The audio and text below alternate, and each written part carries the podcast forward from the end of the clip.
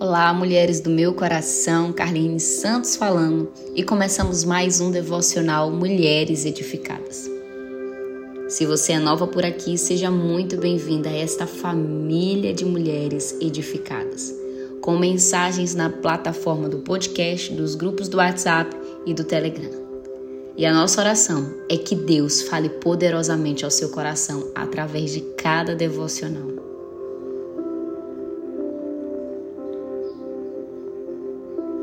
Essa semana estamos abordando o tema Aprendendo a discernir o tempo de Deus. Nos áudios anteriores falamos sobre o tempo Cronos, o tempo Kairos, falamos sobre a importância de estarmos alinhados com Deus para discernir o tempo Kairos, o tempo oportuno, o tempo de Deus. E hoje eu quero falar de sabedoria divina, esta ferramenta que é muito importante e necessária para podermos aprender a discernir o tempo de Deus sobre as nossas vidas. Hoje em dia estamos sendo bombardeadas por todos os lados de informações. Muitas são verdadeiras, outras, porém, sabemos que são falsas.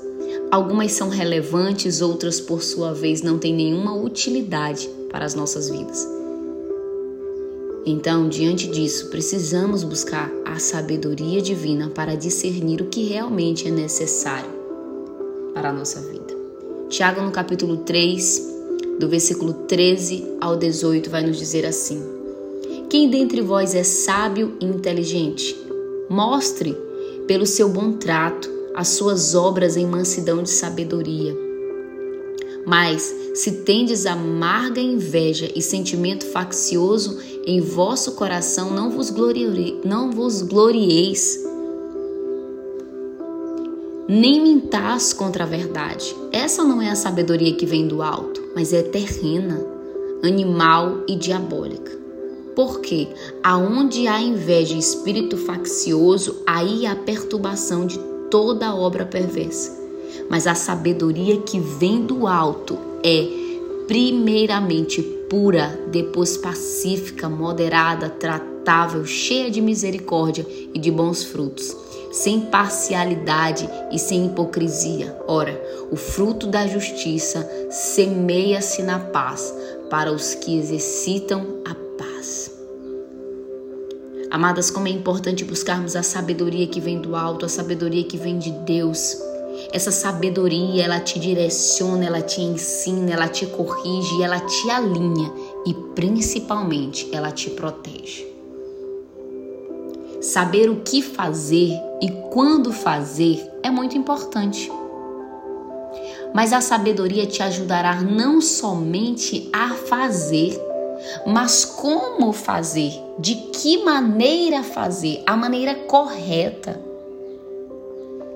E ela vai muito além. Ela não somente te ajudará a fazer e como fazer, mas ela te mostrará quando fazer, ou seja, o tempo oportuno, o tempo de Deus, para que você seja bem-sucedido em suas ações, para que haja durabilidade.